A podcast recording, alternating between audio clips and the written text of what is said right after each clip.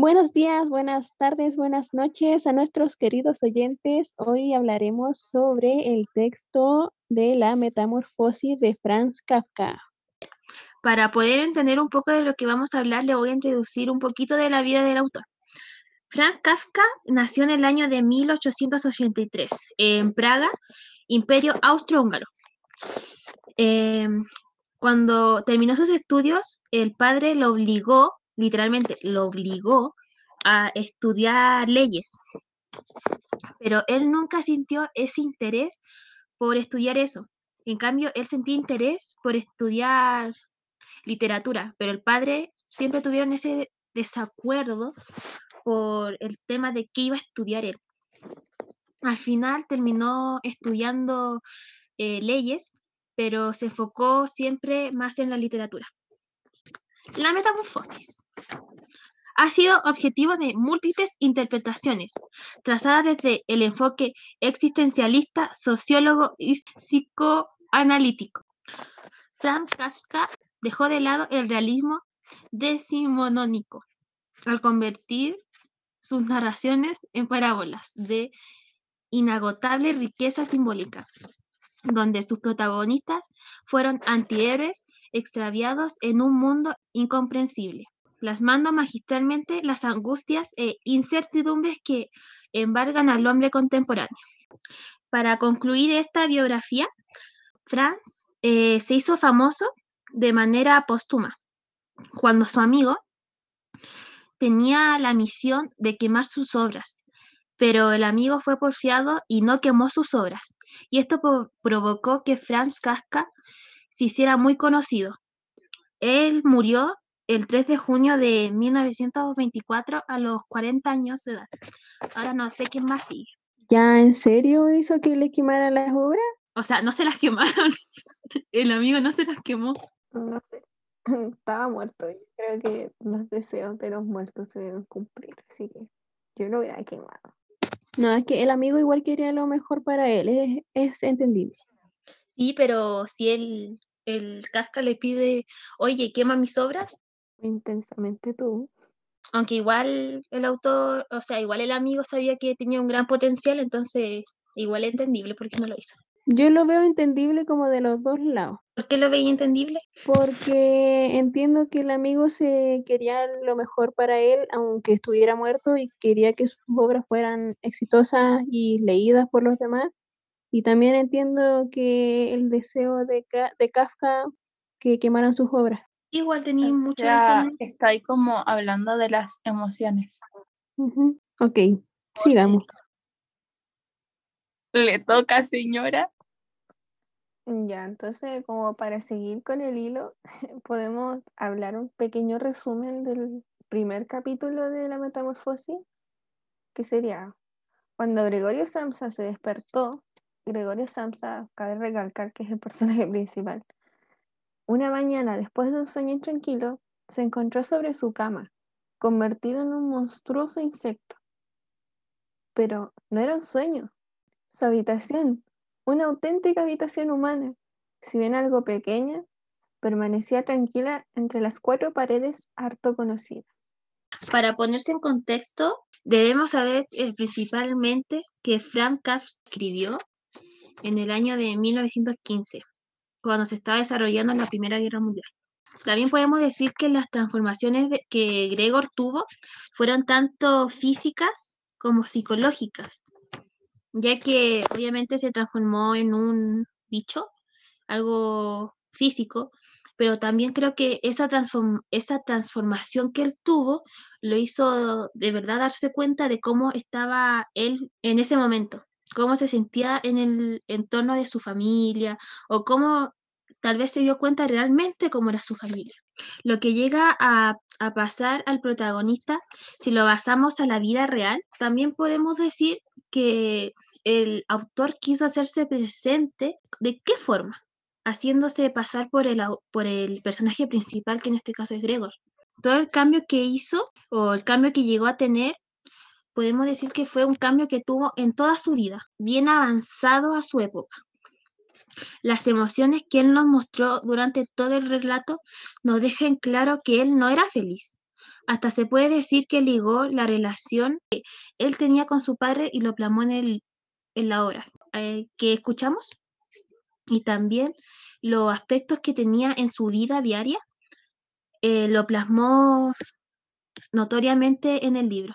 ¿Quieren comentar sobre esto?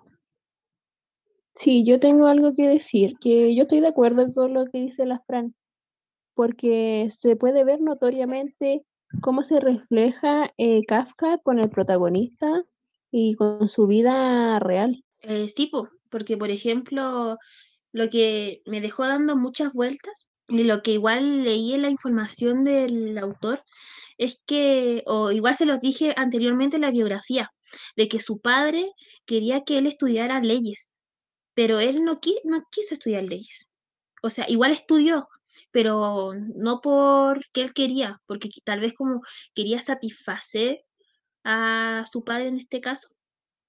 Entonces yo siento que eso, e, esa misma insatisfacción lo plasmó en el libro, cuando yo creo que Gregor no era feliz porque él tenía un trabajo que él no quería. Él era infeliz con un trabajo no deseado que él quería hacer otras cosas que en este caso, si no me equivoco, era viajar. Por eso creo que su familia no lo aceptaba del todo, porque tal vez su familia era muy cuadrada a su época y ver que él era muy muy sobresaliente, que tenía más expectativas, más visiones de lo que él podía llegar a ser, la familia tal vez lo encasilló en algo que él no quería hacer y tal vez por eso em, le pasó lo que le pasó. Sí, exactamente, él trataba de complacer a su familia siendo infeliz. Más que a su familia, yo encuentro que a su papá, ya que él lo, lo encasillaba en cosas que él no quería hacer. Yo igual creo que tiene que ver mucho con la época pero porque en esas épocas, como, como la Fran dice, él era muy adelantado, pero eso es como algo que se sigue viviendo ahora. Por ejemplo, lo podemos notar claramente en el hecho cuando los hijos siguen un camino que los papás le dan o siguen como estereotipos de la sociedad solo para calzar en ello y no ven más allá de su propia felicidad. Entonces, más allá, sí, la época se puede destacar, ya que era, ¿qué época era, Fran? Eh, 1915, la Segunda Guerra, época, no me digáis números porque no, no cacho mucho. sí, sí. La Segunda Guerra, claro, pues en esos años era como mal visto ser, era mal visto ser una persona innovadora. Entonces, eso creo que afecta mucho. Todo más estructurado. Tenía la mente como muy cerrada.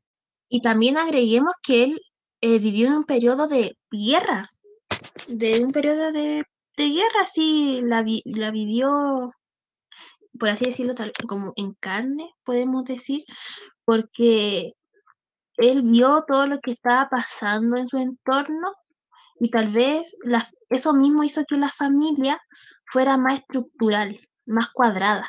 Cambio, él, a donde veía que tal vez todo eso pasaba, periodo de guerra, eso, eso, periodo de guerra. No vamos a sacar pésimo. Ok, yo confirmo, sigamos. Ya, eh, ahora podemos eh, primero empezar hablando por la falta de interés que tuvo Gregorio a su cambio, eh, la rápida aceptación de su nueva realidad y la preocupación por el trabajo.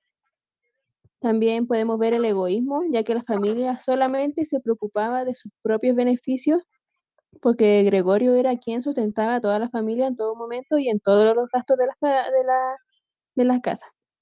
También podemos notar la insensibilidad por cómo trataban a Gregorio con su transformación. Y por último, la soledad por el aislamiento en la habitación. Y podemos ver claramente que todo lo que sufría Gregorio eh, tenía la culpa de la familia. Bueno, Gregorio Samsa es el protagonista del relato. Es muy adelantado a su época y tenía un gran gusto por los viajes. Este se convierte en un bicho. Es incomprendido por la sociedad y su cambio tan drástico. Ay, qué complicada esa palabra. ¿Cómo es? ¿Drástico? Sí. Ya, al final muere desolado y es abandonado debido a que nadie se dio el tiempo de aceptarlo. El padre de Gregorio es el padre de familia con complejo de autoridad y jefatura evita a Gregorio sobre todas las cosas. Luego que éste se convierte en un bicho y las pocas veces que tiene contacto con él, lo trata mal, tanto física como psicológicamente. Él es el que sustenta a la familia de ahora en adelante. Trabaja como guardia, ya que Gregorio no puede ir a trabajar. Otro personaje que también podemos destacar, eh, que tiene un papel importante, es la señora Sams, que es la madre de la familia y la cual quiere muchísimo a su hijo Gregorio con su hermana Greta.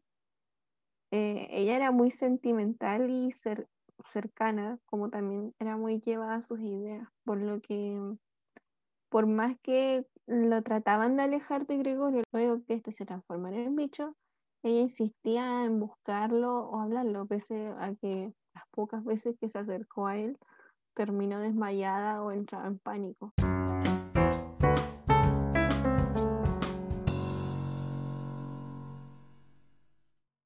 Cortes comerciales.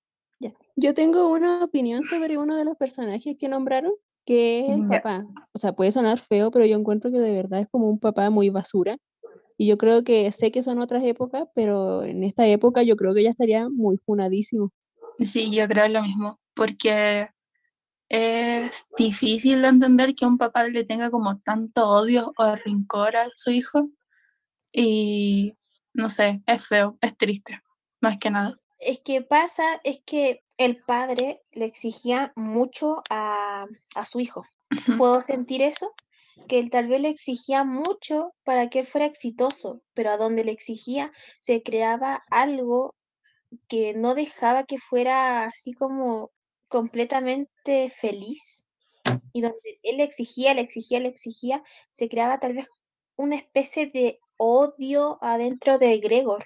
Ah, sí, que uno puede, o sea, uno como padre o hijo puede recibir una e, exigencia pero eso no quita el cariño que uno recibe. El padre nunca le dio cariño. Eh, está bien que quería exigirle para que fuera exitoso, pero nunca le dio un abrazo o una palmada, un cariño o, felicitarlo sobre algo. Concuerdo con lo que dice la Palo, concuerdo bastante. Pero, ¿y si nos vamos al trasfondo del padre? porque nosotros tenemos que entender igual que es algo continuo, pero igual que no justifica. Por ejemplo, tal vez le exigió mucho a él y no logró ser lo que el padre padre quería llegar a ser, ¿me entienden? Como dijeron ustedes, de que Gregor en algún momento estuvo financiando todo, todo de la casa, él trabajaba solo para la casa, si no me equivoco. Sí, sí, entiendo. Porque em, en una parte dice que el señor Samsa se pone a trabajar porque Gregor ya no podía salir.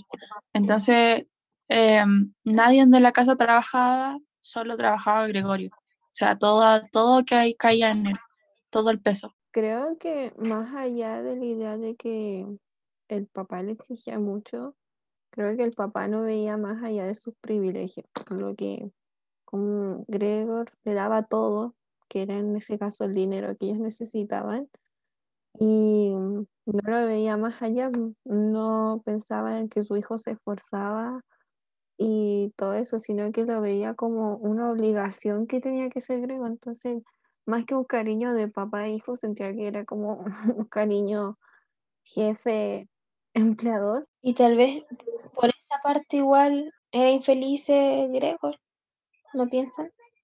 Sí, porque caía tanta, tanta presión en él, más encima en un trabajo no deseado, su familia no lo apoya. Pero hablando del trabajo no deseado, el trabajo de Gregor se basaba en viajar, entonces creo que tal vez no era un trabajo tan no deseado, sino que mal remunerado otra alegría como Gregor, pese a todo, como que el hecho de querer mandar a su hermana al conservatorio de música, como que de algún modo lo alegraba. Y era como una de las pocas cosas por la que yo creo que él seguía trabajando y esforzándose, porque más allá de ayudar a sus padres, lo que él claramente él sí quería hacer, pero como decía, se quería ir en, en cuanto terminaran de pagar esa deuda, era como mandar a su hermana al conservatorio de música, porque era como que él le tenía muchísimo cariño a su hermana, entonces hacerlo, yo creo que era como un sueño. Sí, yo creo que eso más que nada. Sí. Confirmo, sí. ¿Les puedo agregar una cosa a lo que dijo la Cata? Sí. Es un dato del autor. Pasa es que ustedes saben que a mí me gusta conectar mucho la vida del autor con el personaje. Y mientras yo buscaba información del personaje, digo del autor, me di cuenta que la metamorfosis es exactamente lo que vivió Gregor, exactamente todo. Porque hay cosas que el autor vivió, por ejemplo, la Cata dijo quería llevar a la hermana a un conservatorio. Y en la vida así del autor, la hermana se casó para pagarle los estudios a, al autor, a Kafka, pero en leyes, algo que él no quería. Entonces, existe tal vez como, no sé, yo encuentro una conexión, no sé qué creen Mm, ustedes. Sí, todo se Sí. relaciona. Sí. Es como un espejo del autor con Gregory. eh, porque más encima el autor escribió este libro en dos, en dos semanas, entonces yo creo que toda su vida las plasmó en este libro, porque hay muchas partes que están relacionadas a la vida del autor. ¿No será que se le hizo muy fácil escribir el libro porque era su propia historia? Tal vez. Sí, yo creo que es lo más seguro. ¿Los ¿Era gay? ¿Qué? Sí, parece. Y como que la metamorfosis es reflejo de su vida, del cambio. ay, Busquen.